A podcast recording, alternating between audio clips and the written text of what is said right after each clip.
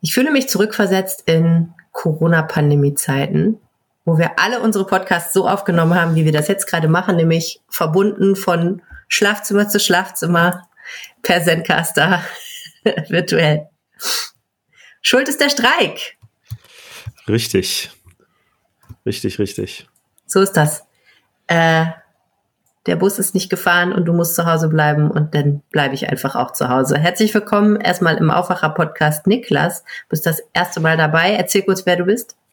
Ja, danke für die äh, Begrüßung.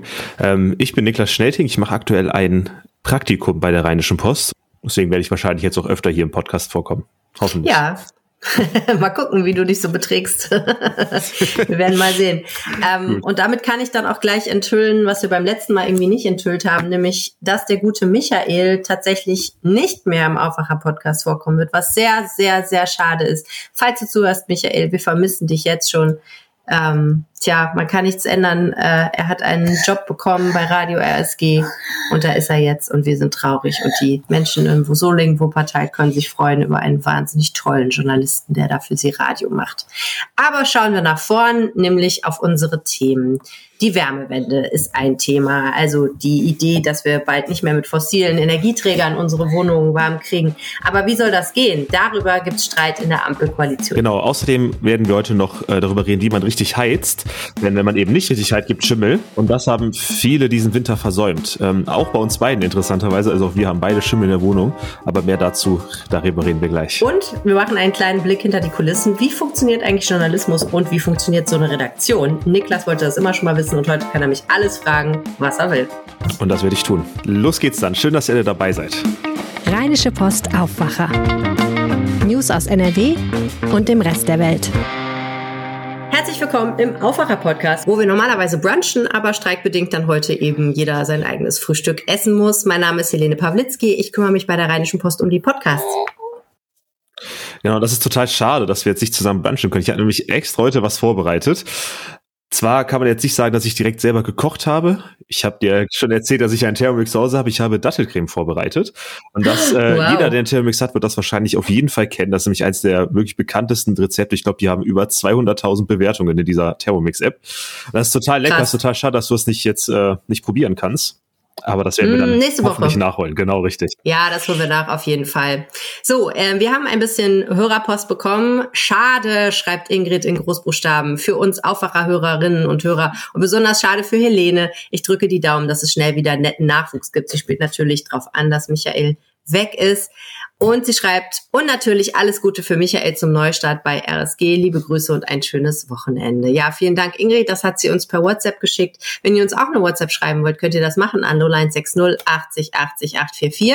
Da könnt ihr euer Feedback, eure Kritik, eure Wünsche, eure Grüße hinschicken. Ich freue mich jedes Mal. Und wenn ihr mögt, könnt ihr auch auf eine Broadcast-Liste bei WhatsApp kommen. Dann schicke ich euch ab und zu mal ein bisschen Behind-the-Scenes-Material, ein bisschen Bonus-Content, wenn ihr mögt und frag euch ab und zu mal das ein oder andere zum Podcast. So, und dann würde ich sagen, äh, das Erste, was wir natürlich immer hier machen, ist, wir schauen, was gibt es Neues in Düsseldorf. Düsseldorf hat derzeit hohe Ausgaben.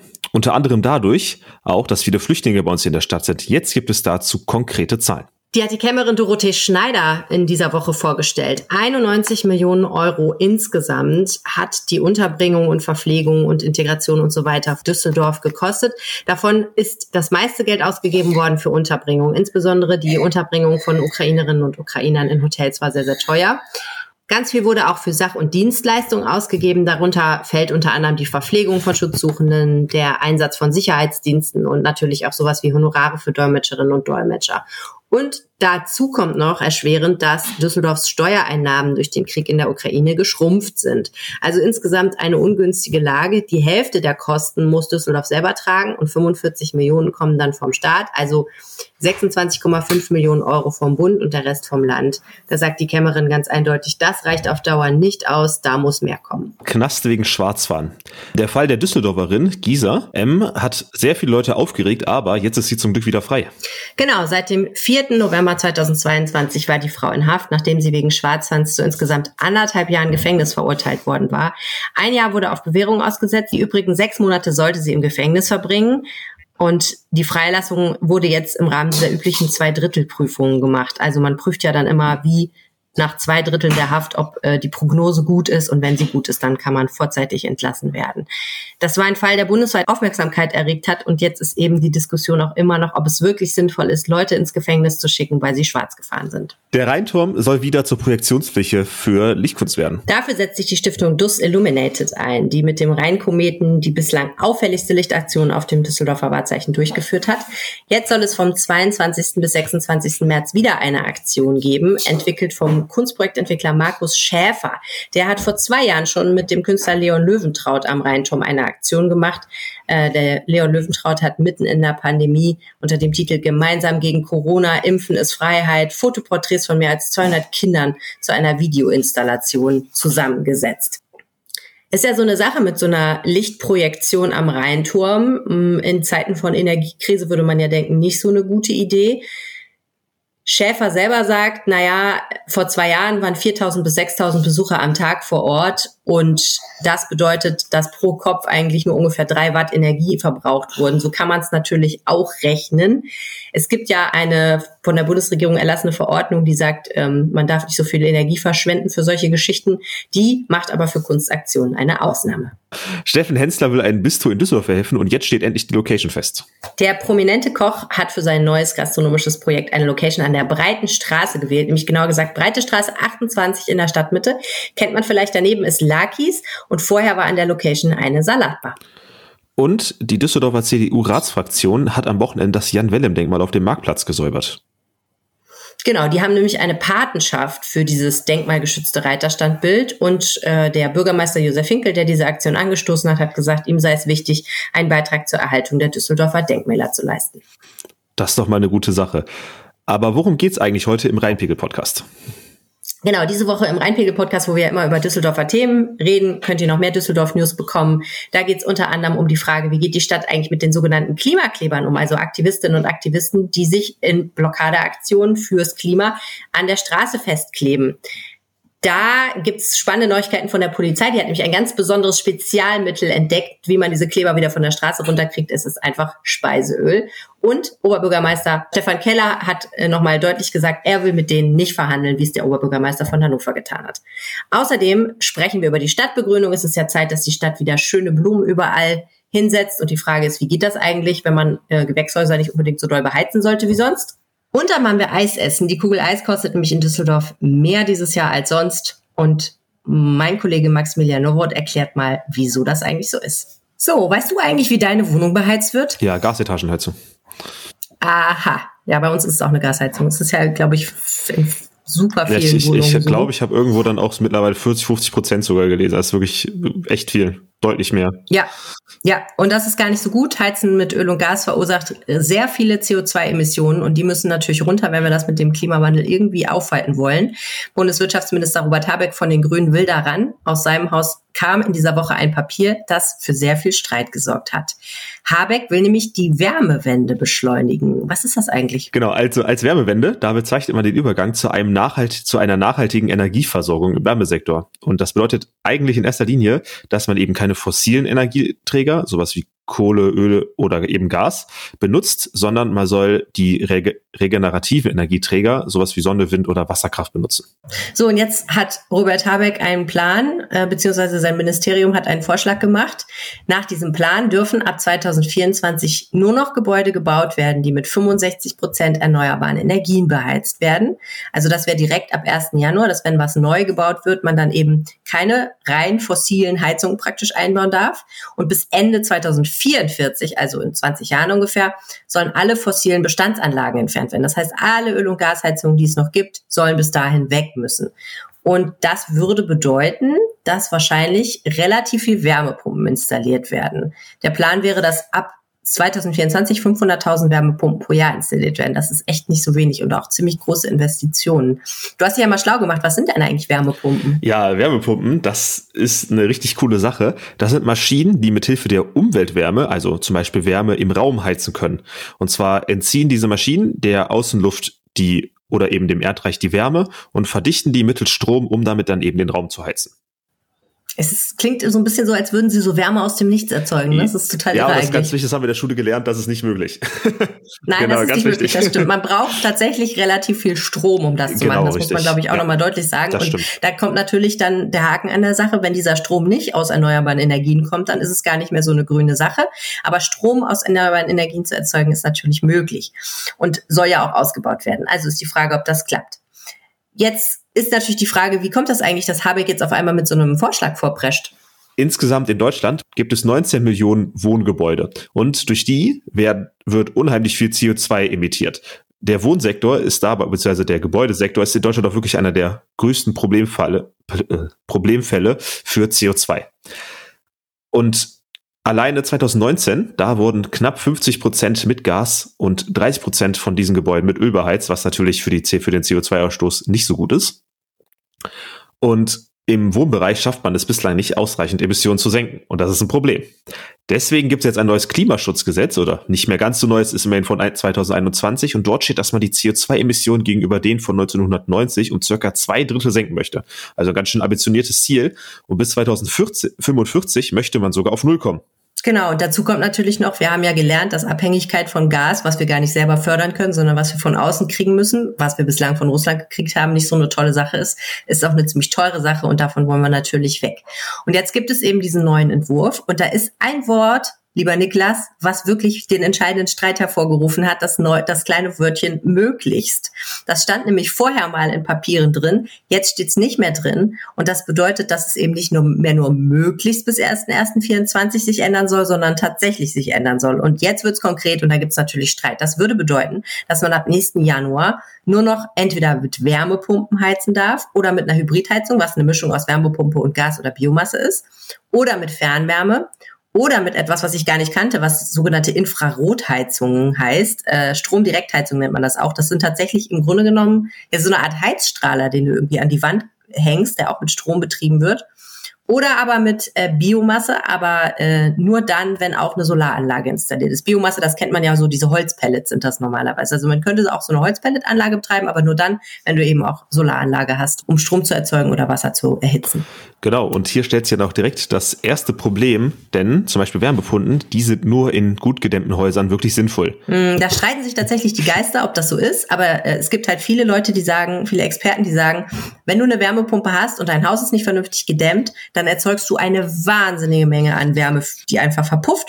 Und das heißt, du musst unglaublich viel Strom bezahlen. Das heißt, es wird einfach sehr, sehr teuer in einem schlecht gedämmten Haus. Und das trifft natürlich auch sehr, sehr, sehr viele Altbauten zu. Also Neubauten, Wärmepumpe, kein Problem, gute Idee. Aber in Altbauten, die du nicht richtig isoliert kriegst, ist das nicht so eine optimale Lösung Und wahrscheinlich. Das, das kann ich sogar sehr gut nachvollziehen. Ich wohne nämlich aktuell in einem Altbau und hier ist es vor allen Dingen eins und zwar zugig. Hm, ja.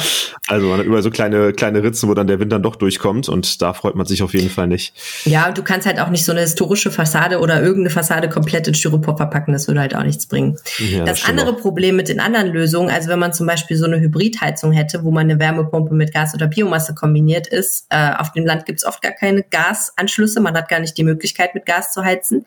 Fernwärme ist auch nicht überall vorhanden, sondern Fernwärme wird ja erzeugt durch Industrieanlagen oder große Rechenzentren und dann benutzt man eben die Abluft, die, die heiße Luft, die erzeugt wird praktisch zum Heizen von Häusern. Aber das gibt es natürlich auch nicht überall und man kann diese heiße Luft natürlich auch nicht hunderte Kilometer weit übers Land ähm, durch Rohre leiten. Diese Infrarotpanels, die ich angesprochen habe, sind super ineffizient, kann man sich ja vorstellen. Ne? Also das äh, ist halt auch nur dann hilfreich, wenn das Haus mega gut gedämmt ist. Und das bedeutet einfach, dass es bei keiner dieser Lösungen aktuell zumindest so richtig ähm, ja, sinnvoll ist, äh, das umzusetzen. Es ist alles ein bisschen mit Problem behaftet. Dazu kommt, dass in dem Gesetz ja noch die Regelung steht, dass, äh, wenn es so käme, tatsächlich bis zum 31. Dezember 2044 alle Heizkessel, die mit fossilen Brennstoffen betrieben werden, ausgetauscht werden müssen. Genau. Und jetzt kommt eigentlich das Interessante. Was stört eigentlich die FDP und unter anderem auch die CDU an diesem Entwurf? Also zuallererst, was wir auch eben besprochen haben, das Wort möglichst wurde weggelassen. Das heißt, es ist keine freie Entscheidung mehr, sondern eben eine Vorschrift, was natürlich die anderen Parteien ein wenig stört. Ja, die Liberalen insbesondere, ne, die finden ja sowieso grundsätzlich immer, es sollte nicht so viel verboten werden, sondern es sollte lieber dann der Kunde selber entscheiden. Der Markt muss es ein bisschen richten. was auch bei, bei Zeiten der Energiekrise ein wenig schwierig äh, sein könnte. Hinzu kommt, dass die Parteien einen Run auf Wärmepumpen befürchten. Es gibt aber viel zu wenig Geräte und auch viel zu viel, viel zu wenig Handwerker, die diese Geräte überhaupt einbauen können. Da haben wir generell ein kleines Problem mit so einem Fachkräftemangel. Ja, äh, da sagen natürlich die Leute, die für diese Wärmepumpen sind, äh, wir haben es einfach verpennt. Die Handwerker können das auch teilweise einfach noch nicht, weil sie keine Erfahrung damit haben. Und es wird mal Zeit für eine Ausbildungsoffensive an dieser Stelle. Da kann man natürlich geteilter Meinung zu sein, aber ähm, wenn das Gesetz so käme, dann würden wir auf jeden Fall vielleicht erstmal ein kleines Fachkräfteproblem haben, ja. Genau, absolut. Der energiepolitische Sprecher der FDP-Fraktion, der Michael Kruse, der sagt dazu gegenüber der FAZ, hat er dazu noch gesagt, die vorgeschlagene Verschrottungsorgie von Heizungen ist weder ökologisch noch ökonomisch sinnvoll. Denn eine künstliche Verzierung des Anteils von erneuerbaren Energien, die würde viel zu kurz greifen und bestraft dadurch Verbraucher, die eigentlich mit ihren bestehenden Anlagen schon sehr sparsam heizen. Hm, ja, da steckt total viel drin. Ne? Also das eine ist, ähm, wenn so ein Gesetz kommt, sagen die Kritiker, dann würden halt alle erstmal ihre alten Gasheizungen weiterlaufen lassen, auch wenn sie eigentlich ersetzt werden müssten. Und man kann ja mit einer effizienteren Heizungsanlage tatsächlich relativ viel CO2 einsparen. Und na klar, ne, wenn man jetzt wüsste, ab 1.1 wenn ich meine alte Gasheizung rausnehme, muss ich eine Wärmepumpe installieren. Dann gibt es wahrscheinlich viele, die dann darauf verzichten und sagen, nein, dann lasse ich die alte Anlage weiterlaufen. Und dann, wenn es dann soweit ist, 44, und diese Heizungsanlagen müssen ersetzt werden, dann würden natürlich alle auf kurz vor knapp kommen und sagen, jetzt wollen wir diese Gasheizung dann doch schnell raushaben, weil wir ja jetzt müssen. Also das ist so ein bisschen das, was die CDU und die FDP da befürchten. Plus, man muss natürlich auch sagen, es ist sehr, sehr teuer, eine Heizungsanlage zu ersetzen. In jedem Fall. Wärmepumpen sind überhaupt nicht billig.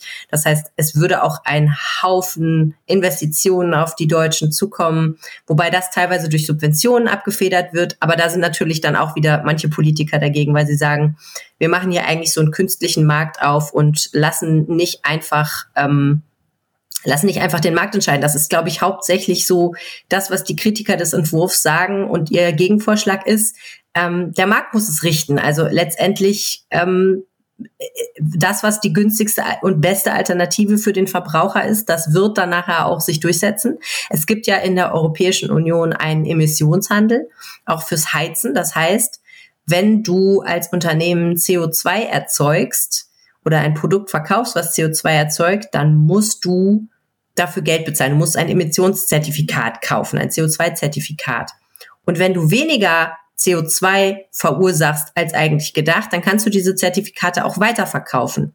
Und der Gedanke dahinter ist eben, dass wenn es zum Beispiel einfacher und schneller und günstiger im Verkehrsbereich ist, Emissionen zu verhindern, dann würden da eben Emissionszertifikate frei werden, die man dann wieder auf den Heizungsbereich einsetzen könnte. Also mit anderen Worten, es ist egal, ob wir beim Heizen oder beim Auto sparen. Hauptsache, es gibt weniger CO2-Emissionen. Da gibt's aber dann auch wieder Kritiker, die sagen, naja, ehrlich gesagt, wenn der Emissionshandel so gut funktionieren würde, dann wären wir schon viel, viel weiter beim Klimaschutz. Hört sich auf jeden Fall ganz schön kompliziert an. Die andere Geschichte, die Kritiker als Alternative vorschlagen, ist, dass sie sagen, Erdgas ist natürlich ein fossiler Energieträger, aber was ist denn mit Biomethan oder Wasserstoff? Könnten wir damit nicht arbeiten? Könnten wir die Gasanlagen nicht umrüsten, damit sie einfach ein anderes Gas verbrennen, was eben umweltfreundlicher hergestellt wird. Da muss man aber ehrlich sagen, es ist noch Zukunftsmusik. Also im Moment kann man mit Wasserstoff und Biomethan noch nicht so effektiv heizen, dass sich das wirklich lohnen würde. Wir haben ja jetzt diesen Referentenentwurf. Was passiert jetzt? Wie geht's eigentlich weiter? Ja, wie du sagst, es ist erstmal nur ein Referentenentwurf. Das heißt, einer im Ministerium hat das mal aufgeschrieben. Es ist ja noch kein Gesetz und es wird jetzt nicht als nächstes beschlossen. Also da muss keiner Panik haben. Äh, das nächste, was passiert, ist erstmal, dass im Kabinett darüber abgestimmt wird. Also die Ministerinnen und Minister setzen sich mit dem Bundeskanzler zusammen und reden darüber. Und da ist schon klar, es wird Änderungen an diesem Vorschlag geben, bevor er durchkommt. Der Bundesfinanzminister Christian Lindner von der FDP hat erstmal schon mal gesagt, diese Pläne sind grundsätzlich zu überarbeiten. Das funktioniert irgendwie alles so nicht. Das wollen wir so nicht. Äh, die Bundesbauministerin Clara Gerwitz von der SPD, die grundsätzlich, glaube ich, diese Pläne unterstützt, hat auch gesagt, komm Freunde, es geht erstmal in die Regierungsabstimmung. Wir werden auch mal mit den Ländern reden, wir werden mit den Verbänden reden, die das betrifft und dann wird sich ganz bestimmt noch was an dem Gesetz ändern.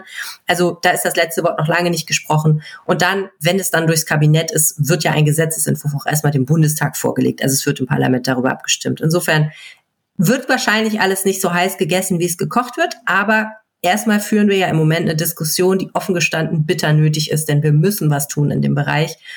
Die Gebäudeemissionen sind zu hoch und wir werden es nicht schaffen, den Klimawandel aufzuhalten, wenn wir nicht was daran ändern. Absolut. Gleich sprechen wir aber noch über ein weiteres Problem, was jetzt gerade über den Winter stark zugenommen hat, nämlich Schimmel in der Wohnung. Vorher aber eine kleine Pause, in der vielleicht auch noch ein bisschen Werbung läuft.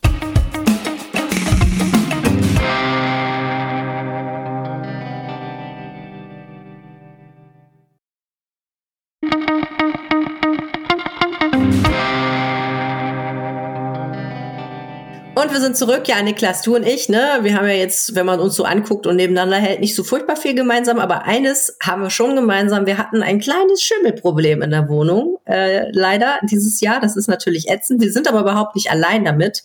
Ganz, ganz viele Menschen haben das offenbar. Das kann man daran sehen, äh, dass äh, Schimmelbekämpfungsprodukte im Baumarkt reißenden Absatz gefunden haben in den letzten Wochen.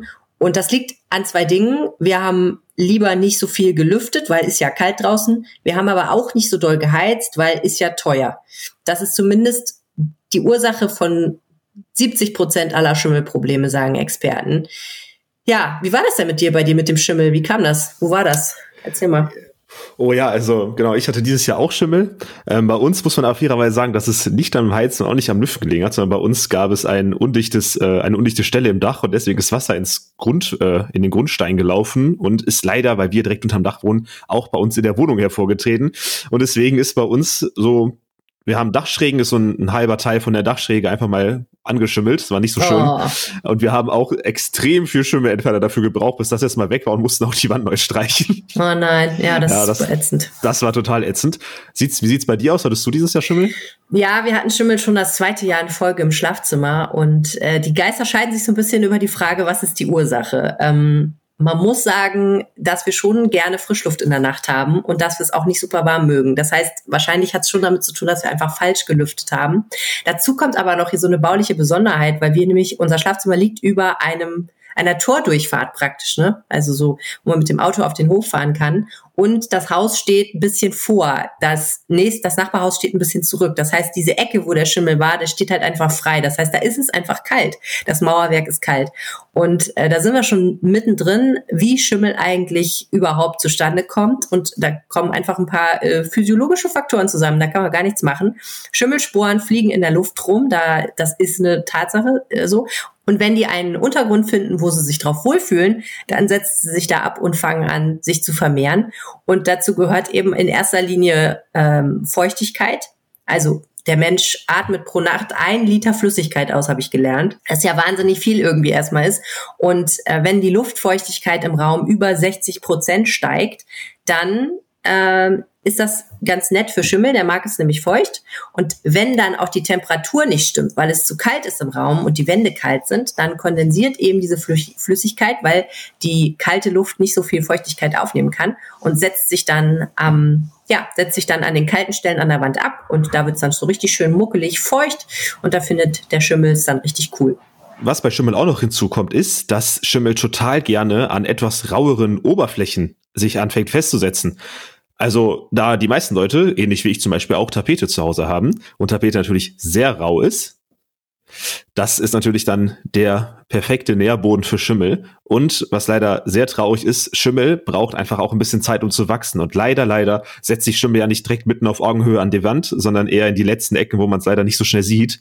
Und umso länger man da den halt rumliegen lässt, umso mehr Schimmel gibt's auch in der Wohnung. Ja, bei uns war das auch so. Wir haben das natürlich erst entdeckt, als es schon ein bisschen zu spät war.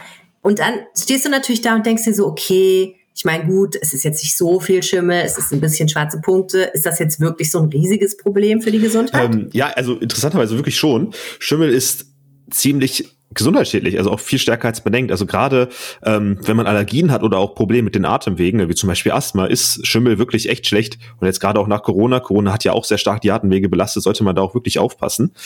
Ähm, wofür Schimmel aber auch sehr schlecht ist und was ähm, vielleicht jetzt nicht jeden direkt interessiert, aber was schon äh, ein Faktor ist, ist, dass Schimmel sehr schlecht für die Bausubstanz der Wohnung oder halt eben des Hauses ist. Denn Schimmel zerfrisst nicht nur Tapeten, was ja dann auch als Vermieter sehr ärgerlich ist, sondern auch äh, Holz und ich weiß nicht, wie es bei wie es bei dir aussieht, aber meine Eltern zum Beispiel wohnen halt in einem in einer Leicht, in einem Leichtbauhaus und der ist natürlich aus Holz in erster Linie gebaut und das ist natürlich dann echt blöd, wenn der Schimmel dann auch noch das Holz zerfrisst. Total. So, also wenn man Schimmel entdeckt hat in der Wohnung, was macht man dann? Ja, also da gibt's einen sehr einfachen Trick. Ähm, man geht mit einer Karotte ins Badezimmer und lockt den Schimmel dann zum Reiterhof. Nein, aber mal ehrlich. Äh, oh mein Gott. Also, ja, aber echt schlecht, ich weiß, ich, ich, ich habe extra ausgesucht, das ist echt schlecht. Nein, also natürlich ähm, sollte man schauen, dass man die Heizung vielleicht doch anstellt, auch wenn es relativ teurer ist. Genau, also Raumtemperatur sollte mindestens 18 Grad betragen. Genau, richtig. Habe ich gelesen bei äh, in einem guten Flyer vom Landesnetzwerk Schimmelberatung NRW, den verlinken wir euch natürlich auch in den Show Notes. Also auf den meisten Thermostaten ist das die Einstellung zwischen zwei und drei. Es ist aber gar nicht so blöd, wenn man sich tatsächlich auch ein Thermometer, vielleicht sogar ein Hygrometer kauft und das mal in den Raum hängt. Damit kann man nämlich direkt auch die Luftfeuchtigkeit messen, die ja nicht über 55 Grad steigen sollte. Sehr gut. Hinzu kommt, dass man regelmäßig lüften soll. Äh, man kann sich natürlich auch im Internet über die optimalen Lüftzeiten informieren. Also wir bei uns zu Hause lüften immer zwischen äh, um die 15 Minuten. Das funktioniert eigentlich auch ganz gut. Und man sollte dann auch einfach mal dem kalten Wetter ins Auge schauen und da vielleicht ein bisschen drüber wegkommen und trotzdem lüften, auch wenn es dann sehr kalt wird. So sieht's aus. Also mal das Thermostat runterdrehen und dann richtig Durchzug machen. Gerne auch einfach überall in allen Räumen die Fenster weit aufmachen Auf und dann halt einfach wieder zu. Das führt halt dazu, dass die kältere und damit auch trockenere Luft in die Wohnung kommt und die feuchte Luft rausgeht und das hilft ungemein gegen Schimmel. Tja, und dann ist es noch wichtig, dass man seine Möbel nicht ganz direkt an die Wände rückt, denn dahinter bildet sich dann natürlich ein schönes Schimmelnest, was man nicht so richtig sehen kann. Gardinen oder Möbel sollten eben auch nicht vor Heizkörpern stehen, weil die warme Luft eben ja sich ein bisschen äh, im Raum verteilen soll. Und dann habe ich noch nachgelesen, was man im Schlafzimmer macht, was ja unser Problem war. Man soll erstens nach dem Aufstehen einmal kräftig lüften, damit eben die feuchte Luft rausgeht, dann den Raum auf mindestens 18 Grad heizen und die Tür schließen. Dann würde die warme Luft, nämlich die Feuchtigkeit aus Matratzen und Bettwäsche aufgenommen und dann soll man vor dem Schlafengehen nochmal lüften. So funktioniert das. Also fand ich echt richtig gute praktische Tipps. Und wenn man dann doch Schimmel hat, dann wird es ein bisschen kompliziert. Die Experten sagen, alles, was unter einem halben Quadratmeter ist, kann man selber entfernen. Man soll sich da am besten mit einer FFP2-Maske und mit Handschuhen schützen. Wenn man einen guten Staubsauger hat, der einen Feinstaubfilter hat, also so eine HEPA-Klasse, dann kann man die Sporen absaugen. Ansonsten sollte man sie besser mit Wasser und vielleicht ein bisschen Spülmittel abwischen. Und zwar möglichst großflächig, also wirklich auch drüber hinaus, weil man natürlich nicht sehen kann, alle Schimmelsporen. Und dann soll man die Fläche eben gut austrocknen. Das Problem ist aber, das funktioniert auf Tapeten, auf Gipskartonplatten oder irgendwelchen Holzen halt nicht. Äh, die müssen eigentlich wirklich entfernt werden. Es gibt ja auch so Anti-Schimmelmittel äh, im Baumarkt. Darauf hast du auch zurückgegriffen, ne? Ja, genau. Die, also die Anti-Schimmelmittel, die basieren auch auf Chlor. Also es riecht auf jeden Fall total nach Chlor, wenn man die benutzt. Das funktioniert auch wirklich sehr gut. Jedoch sollte man darauf auf jeden Fall aufpassen, dass man da entweder eine Maske trägt oder wirklich die ganze Zeit durchlüftet, weil die auch nicht so gesund sind, wenn man die jetzt direkt einatmen würde. Das ist so, ja. Wir haben ja. tatsächlich was gefunden, was ohne Chlor angeblich funktionieren soll. Und das hat wohl auch funktioniert. Also zumindest hat, ließ sich der Schimmel ganz gut entfernen. Man kann auch mit Alkohol, also Ethanol oder Wasserstoffperoxid arbeiten. Findet man in der Apotheke. Was nicht funktioniert, ist Essigreiniger. Da würde man ja auch sofort als gute Hausfrau denken, Essig funktioniert doch prima gegen Schimmel. Aber leider ähm, nutzt das nichts gegen den Schimmel, der an der Wand sitzt. Da muss man eben dann vorsichtig sein. Tja, und äh, wir haben dann ja sozusagen die ganze Palette gekauft. Ne? Einmal das Schimmel Schimmelentfernungsmittel, dann so ein Zeug, was man draufsprüht, damit der Schimmel nicht wiederkommt und dann noch sowas, was man zur Farbe dazu mischt, damit man, wenn man hinterher streicht, dann definitiv kein Schimmel mehr hat. Ich bin sehr gespannt, ob ich nächstes Jahr vor dem gleichen Problem stehe oder es endlich gelöst habe. Also wenn es bei uns mit der Torpede so weitergeht, rufe ich dich dann vorher an und bleibe mal ein bisschen Farbe aus. Genau, so machen wir das. Sehr gut. So, Niklas, das ist ja jetzt Tag fünf bei der Rheinischen Post für dich, bei deinem Praktikum. Ne? Du bist ja Geschichtsstudent und machst äh, dein studentisches Pflichtpraktikum bei uns. Und zwar willst du ja eigentlich rausfinden, ob du mal vielleicht irgendwann Journalist werden willst, oder? Genau, also zuallererst wichtig, ich mache das studentische Pflichtpraktikum trotzdem freiwillig bei euch. Ganz wichtig, ich wurde nicht gezwungen. Genau, ich habe eben vor kurzem das Praktikum angefangen und ich wollte mir in erster Linie selber so beantworten, was macht eigentlich ein Journalist und wie funktioniert eigentlich redaktionelle Arbeit? Also natürlich auch, um später vielleicht als Berufsweg das in Betrachtung zu ziehen. Und ganz ehrlich, ich dachte wirklich, wie jetzt auch wahrscheinlich 95 Prozent der Zuhörer, dass Journalisten in erster Linie einfach äh, rumlaufen, einen Artikel schreiben über etwas, was sie halt eben interessant finden und der wird dann eben hochgeladen und oder gedruckt und dann ist es halt fertig. Dann hat man seinen Job für diesen Tag erledigt und morgen geht's von vorne los. Doch, ich habe gelernt bis jetzt, also natürlich habe ich es gelernt, es ist so einfach ist es gar nicht. Und da wir halt eben dich heute als praktischen Journalisten bei uns haben, da wollte ich euch, die Zuhörer, mal ein wenig an diesem Beruf teilhaben lassen und die Helene einmal ausfragen, wie es denn so mit der redaktionellen Arbeit und als Journalist so eigentlich aussieht. Schieß los. da würde ich dich direkt einmal fragen, welche Arten von Journalisten eigentlich und ist unter anderem die Doku, die ja auch eine Art Informationsmedium ist, ist das auch Journalismus? Hm, gute Frage. Also meistens ja, würde ich sagen. Äh, das berührt ja so ein bisschen die Frage, was ist eigentlich Journalismus, ne? Also ich glaube, man kann sagen, Journalismus ist alles das, was sich mit mehr oder weniger aktuellen Dingen beschäftigt, auch wenn das nicht immer top aktuell sein muss. Es kann auch so latent aktuell sein, also Sachen, die immer mal so besprochen werden, aber jetzt nicht ein Datum haben, wo sie gerade aufpoppen. Und Journalismus hat dann eben so ein paar Handwerksregeln, an denen man ihn, glaube ich, eigentlich erkennt. Also man soll wahrheitsgemäß berichten und wahrhaftig. Ähm, man muss sorgfältig recherchieren und seine Informationen nicht einfach bei Wikipedia klauen. Klauen darf man sowieso nicht, also Plagi Plagiate sind verboten.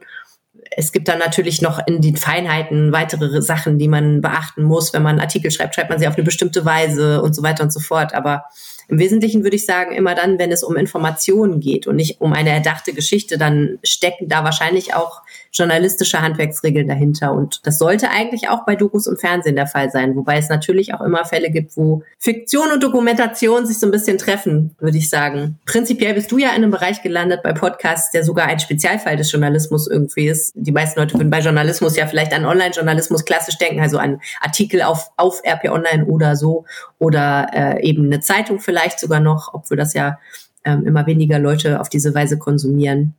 Das ist so der Klassiker. Aber es gibt natürlich auch Journalismus, der als Social Media Video daherkommt oder äh, Journalismus, der theoretisch als Twitter-Thread funktioniert. Insofern gibt's da, also der Kanal ist gleich, glaube ich, eigentlich gar nicht so entscheidend, sondern eher die Art und Weise, wie Journalismus, also wie Informationen präsentiert werden. Also frei und wahrhaftiges Wissen weitergeben. Ja, genau. Objektiv sagt man ja auch immer, das ist ein bisschen ein Kampfbegriff geworden, aber es geht halt eigentlich darum, dass das nicht interessensgeleitet ist. Ne?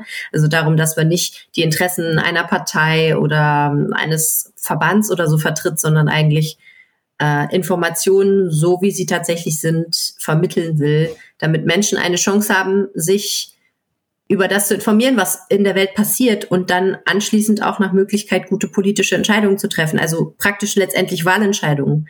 Ähm, ein Stück weit geht es eigentlich immer darum, Entscheidungen im Leben zu treffen. Welches E-Bike soll ich kaufen? Welche Partei soll ich wählen? Wel welche, welche Heizart ist die beste für meine Wohnung? Ne? Soll ich eine Wärmepumpe kaufen? Und wie entferne ich am besten Schimmel? wie entferne ich am besten Schimmel? Also es geht eigentlich immer darum, den Menschen zu ermöglichen, mit richtig guten Informationen die richtige Entscheidung zu treffen. Absolut. Ich würde dich außerdem gerne fragen, Gibt es denn mehrere Arten von Redaktionen oder macht man das alles in einem Gebäude? Habt ihr, habt ihr so Druckerpresse, Online-Redaktion, ist das alles, alles in einem Gebäude untergebracht und ihr arbeitet alle schön zusammen? Also die Redaktion ist praktisch das Kollektiv der Journalistinnen und Journalisten, die bei der Rheinischen Post arbeiten, würde ich sagen. Ne? Also das ist die Redaktion. Die Redakteure sind das. Ein Redakteur ist eine Berufsbezeichnung. Wenn man Redakteur werden will, braucht man eine bestimmte Sorte Ausbildung, ein Volontariat. Man kann sich aber immer Journalist nennen. Also Journalist ist keine ähm, geschützte Berufsbezeichnung. Jeder kann hingehen und sich eine Visitenkarte drucken, wo drauf steht Niklas Schnelting Journalist. Das kann dir keiner verbieten, weil das natürlich versucht worden ist in der deutschen Geschichte, das zu verbieten, nämlich im Nationalsozialismus, wo die Medienfreiheit unter anderem dadurch eingeschränkt war, dass man Mitglied in einer Kammer sein musste, quasi. Also die Nationalsozialisten haben dadurch eben kontrolliert, wer überhaupt Journalismus machen darf und wer nicht. Und das hat eben danach, nach dem Zweiten Weltkrieg, Politik gesagt, das wollen wir nicht mehr, sondern es soll jeder Journalist sein dürfen und nicht eine Ausbildung dafür brauchen oder irgendwas. Aber wenn man eben als Redakteur angestellt sein will und dafür zum Beispiel auch ein bestimmtes Gehalt bekommen will, falls das Unternehmen im Tarifvertrag hat, dann braucht man dazu in der Regel ein Volontariat, äh, bevor man sich Redakteur nennen darf. Naja, und das ist die Redaktion praktisch. Bei uns ist das so, wir haben eine Zentralredaktion, die sitzt in Herd und kümmert sich um alle, ich sage mal in Anführungsstrichen, größeren Themen, die keinen total lokalen Bezug haben. Und dann gibt es die Lokalredaktion, die jeweils vor Ort sitzen. Also zum Beispiel die Lokalredaktion Düsseldorf sitzt in den Shadow-Arkaden, gibt Lokalredaktionen Redaktion in Wermelskirchen, in Hahn, wo du wohnst, in Hilden, in Ratingen, in Mönchengladbach und so weiter und so fort, im ganzen Verbreitungsgebiet. Und die sind dann sozusagen nochmal ein eigenes Büro mit ein paar Leuten, die da arbeiten und sich nur um die Themen kümmern, die vor Ort passieren.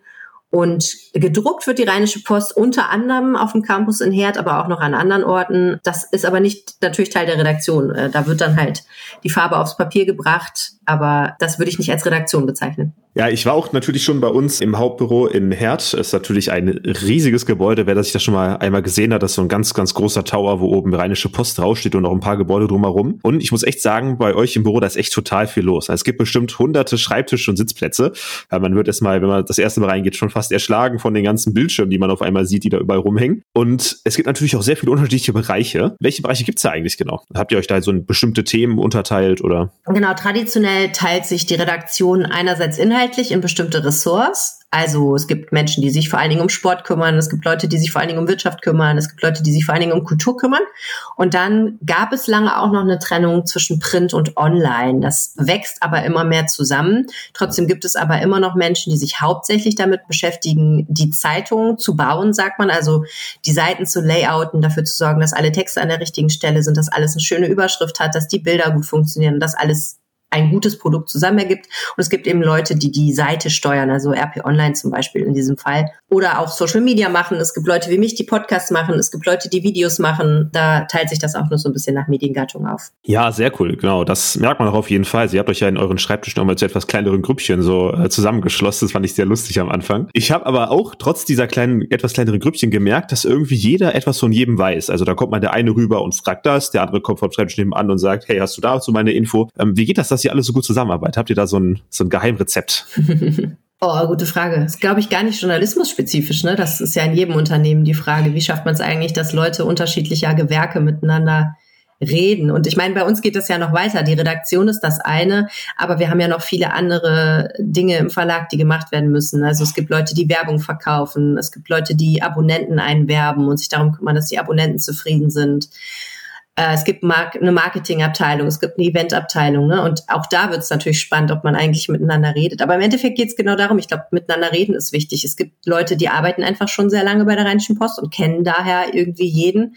Wenn man eine Ausbildung bei uns macht, dann durchläuft man ja auch ganz verschiedene Stationen. Dann lernt man einfach auch dann alle einmal kennen. Das ist ja auch super hilfreich. Und bei mir ist es vielleicht noch mal so ein bisschen speziell, weil ich ja durch die Podcasts irgendwie automatisch mit ganz vielen Kolleginnen und Kollegen zu tun habe, ne? weil die immer mal als Kollegen dann ins Kollegengespräch im Aufwacher-Podcast oder in den anderen Podcasts kommen. Ich habe also so einen Job, der einfach von sich aus sehr, sehr vernetzend wirkt. Und dann kennt man sich und dann unterhält man sich und ähm, trifft sich vielleicht auch mal privat oder geht mal zusammen irgendwie in die Kantine Mittagessen. Und dann ergibt sich das so, dass man sich ganz gut kennt. Ja, das habe ich auch schon gemerkt, dass du wirklich sehr viele Leute kennst und hast ja auch versucht, mich da so ein bisschen mit reinzubringen. Hat auch sehr gut geklappt bis jetzt. Ich möchte dich aber noch zwei, drei persönlichere Sachen vielleicht fragen. Und zwar auch die Frage, warum hast du dich denn eigentlich entschieden, Journalistin zu werden? Was war so dein Gedanke dahinter? Mhm. Oder war das überhaupt ein Gedanke? War das einfach so ein, eine Erleuchtung vielleicht auch? Mhm. eine Erleuchtung, nee, du hast mal keine Erleuchtung. Also bei mir war das so, ich wollte eigentlich immer gerne schreiben und Geschichten erzählen. Das sagen immer alle Journalisten, das ist ein bisschen Klischee, aber es war tatsächlich so, dass ich, ich habe gerne gelesen als Kind und ich habe immer gedacht, es wäre doch cool, wenn man nicht nur liest, sondern auch die Geschichten selber schreibt.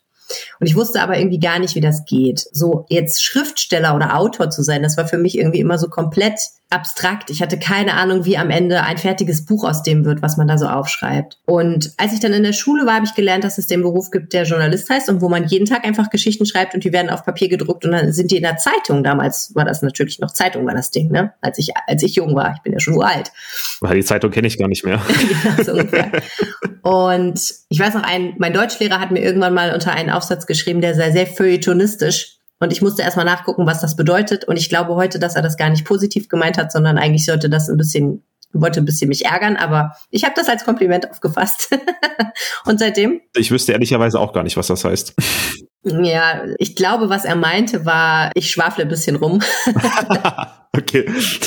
Feuilleton heißt halt, ist ja im Prinzip der Teil von Journalismus, wo es um Gesellschaftskritik, Kulturberichterstattung, zeitgeschichtliche Phänomene geht, also wo man eher so ein bisschen so essayartig schreibt, ne, so. Und jetzt nicht so auf den Punkt und vielleicht auch so ein bisschen, wie soll ich sagen, denkt man wäre vielleicht doch ein Schriftsteller und kein Journalist. Naja, wie auch immer, ich habe das gar, gar nicht so kritisch aufgefasst damals und ich habe dann gedacht, okay, dann werde ich Journalistin, fein. Da war ich so 14 ungefähr. Da freuen wir uns drüber. Sehr schön. Sonst wären wir jetzt nicht hier.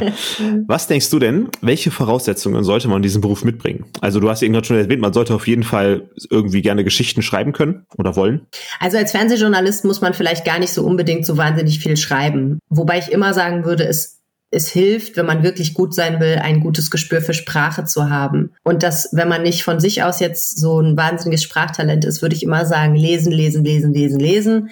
Egal ob Bücher oder Zeitschriften oder Zeitungen, gute Sachen lesen, das hilft dabei, ein stilsicherer und eloquenter Schreiber auch zu werden. Und dann ist, glaube ich, wichtig, dass man neugierig ist, also einfach Bock hat, sich auf neue Themen einzulassen und nicht unbedingt jetzt so ein Fan von Routine ist. Ich glaube, wenn man jemand ist, der sagt, ich möchte eigentlich jeden Morgen aufstehen und dieselben Sachen machen, dann ist man im Journalismus vielleicht nicht so gut aufgehoben, weil es eben doch oft sehr abwechslungsreich ist und auch erfordert, dass man sich recht schnell in neue Sachen einarbeitet. Und es hilft, glaube ich, auch, wenn man eine relativ schnelle Auffassungsgabe hat. Ich zum Beispiel bin auch eher so ein Mensch, ich habe echt Probleme, Ausdauer zu entwickeln, mich in Sachen tief reinzuarbeiten. Ich finde es aber gar nicht schwer, schnell Sachen zu erfassen. Also mal eben einen Text zu lesen und dann so eine grobe Auffassung davon zu haben. Manche Leute sagen auch gefährliches Halbwissen, was da eigentlich vor sich geht. Und ich, das hilft mir in meinem Beruf auf jeden Fall sehr. Und kommunikativ sein hilft auch. Man muss halt einfach auch Leute anrufen, mit denen reden, vielleicht die auch mal so ein bisschen überzeugen, mit sich zu reden unter Umständen. Und da hilft auf jeden Fall, wenn man ein gutes Gespür dafür hat, wie man mit Menschen umgehen muss. Ja, das sind echt sehr gute Punkte. Die habe ich auch genau so bis jetzt okay, mitbekommen. Cool, das ist Alle, schon mal gut. Jeden einzelnen einmal genauso. Das ist wirklich perfekt. Aber nicht nur ich habe mir natürlich Fragen überlegt. Ich habe auch ein paar unserer Zuhörer gefragt, was sie denn zum Beispiel für Fragen hätten. Mir hat der Tom mir zum Beispiel geschrieben, also mich würde mal interessieren, wo Journalisten so ihre Informationen immer herbekommen. Also weil die sind ja immer relativ schnell immer informiert und das würde mich interessieren, woher kriegen die das immer? Ein weites Feld. Also, es gibt ja sowas wie Nachrichtenagenturen, da arbeiten auch Journalisten und die schreiben eben viele Dinge schon mal in Kurzform auf und das ist eine wichtige Quelle für viele Journalistinnen und Journalisten, die nicht vor Ort sein können. Also ne, wenn jetzt zum Beispiel was in Washington passiert oder in Afghanistan, dann gibt es da Agenturen. Das heißt, ganz oft ist die Quelle von Journalismus in Deutschland auch Journalismus woanders. Aber ich glaube, die Hauptquelle ist immer noch als erstes vielleicht für Geschichten die eigene Anschauung. Also man sieht selber was auf der Straße, man macht selber eine Erfahrung, man hört von Menschen, die einem von Erfahrungen berichten. Und dann denkt man, okay, könnte ein Thema sein. Und dann fängt man halt an zu recherchieren. Die meisten Journalisten würden dann wahrscheinlich einfach erstmal gucken, wo finde ich Experten oder Expertinnen, die ich anrufen kann oder wo finde ich Betroffene, die mir erzählen können von ihrer Erfahrung. Also ich denke mal, telefonieren ist immer noch total wichtig. Ich glaube, Social Media ist ein Stück weit da auch noch wichtig, weil man da vielleicht auch Betroffene findet, die in einem bestimmten Fall selber eine Erfahrung gemacht haben, die für einen wichtig ist. Also der Kontakt mit Menschen spielt da, glaube ich, einfach eine große Rolle. Aber ansonsten kriegen Journalisten natürlich ihre Informationen daher, wo alle anderen sie auch herkriegen. Es gibt äh, Websites zum Thema, es gibt Artikel zum Thema, es gibt auch Bücher, die man lesen kann.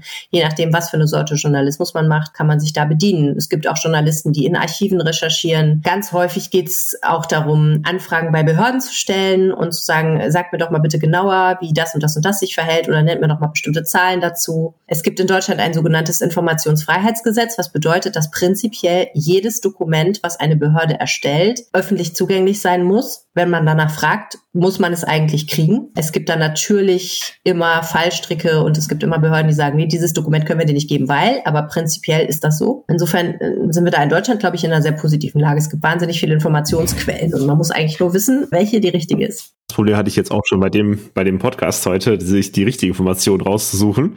Was aber dann nach einiger Recherchearbeit und dann auch nach sehr viel Selektion doch sehr gut funktioniert hat. Hoffentlich. Schön. genau. Der Klaas, der schreibt. Mich würde interessieren bei der redaktionellen Arbeit, inwieweit man die meiste Zeit seiner Arbeitszeit am Schreibtisch verbringt oder ob man auch viel rausfahren muss, um mit Leuten vor Ort zu sprechen. Kommt auch wieder darauf an, was für eine Sorte Journalist man ist. Ich glaube, am meisten Spaß macht es schon rauszugehen, aber man muss natürlich auch viel am Schreibtisch sitzen, denn irgendwer muss das Ganze ja auch in den Computer reinschreiben, was man so produziert. Ne? In meinem Fall, ich muss die Podcasts schneiden, das mache ich auch natürlich am Schreibtisch und nicht unterwegs. Das äh, nimmt auch mehr Zeit in Anspruch, als er vielleicht denken mag. mit dem Schneiden, das wusste ich ja, habe ich jetzt letztens auch festgestellt. Die äh, Christina fragt. Was ist ein redaktioneller Inhalt und was muss man als Redakteur können? Ah, okay. Ähm, ja, habe ich vorhin, glaube ich, schon so ein bisschen angerissen. Also ein Redakteur ist eben ein ausgebildeter Journalist.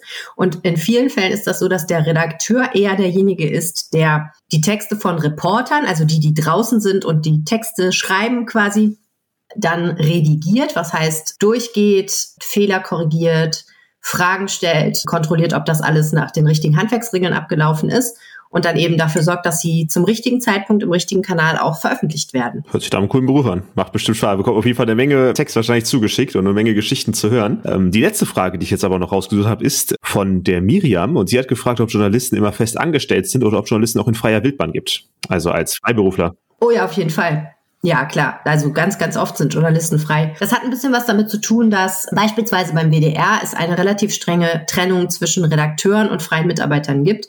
Die Redakteure sind für die Programmplanung verantwortlich und die freien Mitarbeiter sind für das Geschichtenerzählen an sich verantwortlich. Die machen die Radio- und Fernsehbeiträge beim WDR.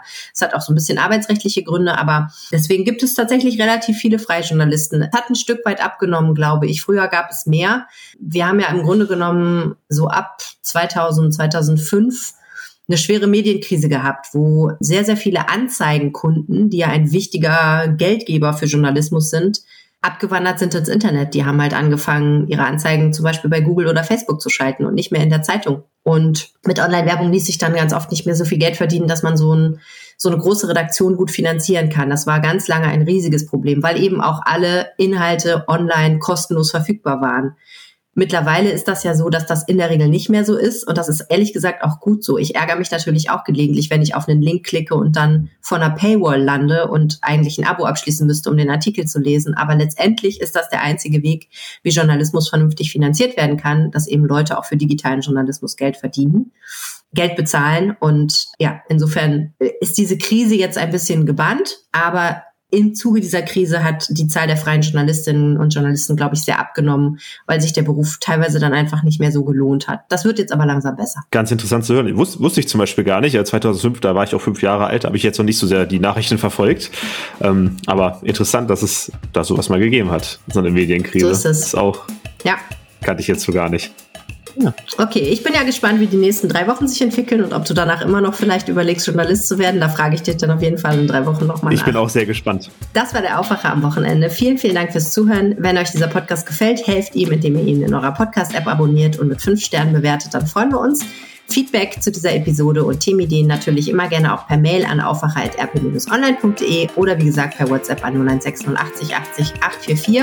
Die Nummer findet ihr auch auf rp-online.de slash Aufwacher. Mein Name ist Helene Pawlitzki. Mein Name ist Niklas Schnelting. Schönes Wochenende. Auf Wiedersehen. Ciao. Mehr Nachrichten aus NRW gibt's jederzeit auf RP Online. rp-online.de